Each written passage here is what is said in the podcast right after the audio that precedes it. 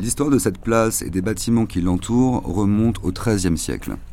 Ici fut érigé le cloître Tsur Samlang, entretenant d'étroites relations avec le cloître de Teus, qui finalement aboutirent à la création d'une sorte d'hôtel-dieu.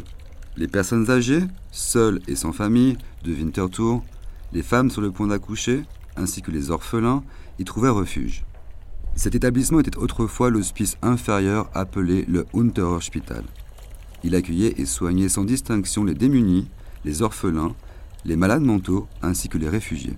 Mais aujourd'hui, cet ensemble de bâtiments s'appelle Alterszentrum am Neumarkt, ce qui veut dire maison de retraite du nouveau marché. Dans la partie à droite se trouvent des appartements de 1 à 3 pièces où parfois jeunes et vieux vivent ensemble. Et maintenant, votre attention s'il vous plaît. Suivons une nouvelle direction. Si nous passons devant l'hôtel Krone, le plus ancien de la ville, et prenons la rue appelée Metzgasse, nous débouchons dans la Steinbergasse.